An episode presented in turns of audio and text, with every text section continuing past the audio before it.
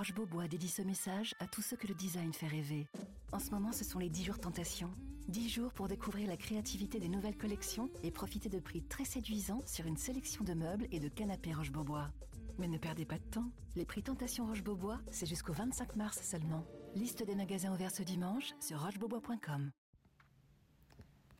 Bonjour, voici l'éditorial du 2 juin 2022 par Vincent Trémollet, Fautiquet, Vrai des fausses. Gérald Darmanin, devant les sénateurs, a maintenu sa ligne.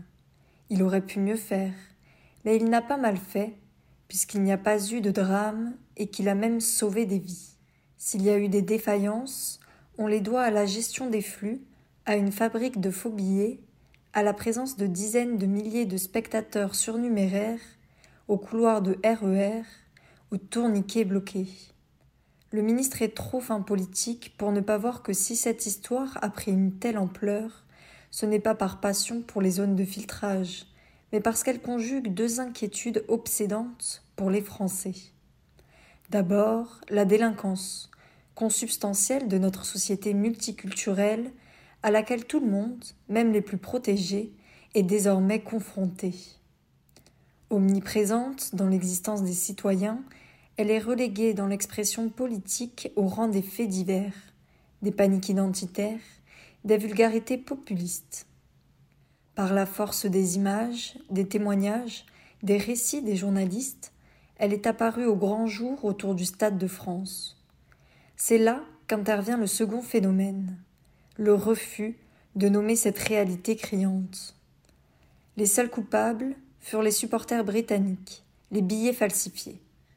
On notera que la version gouvernementale semble considérer qu'un enchaînement fatal relie mauvaise gestion des flux et agression gratuite.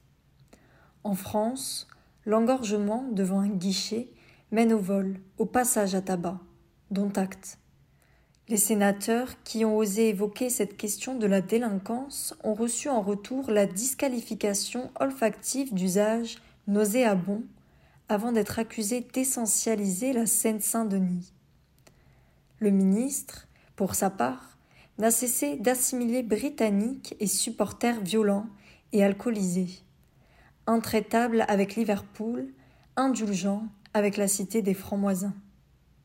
Les Français, qui s'inquiètent de la désintégration nationale dont cette soirée est un symptôme, ont reçu pour unique réponse Ce que vous vivez, au fond, vous ne le vivez pas.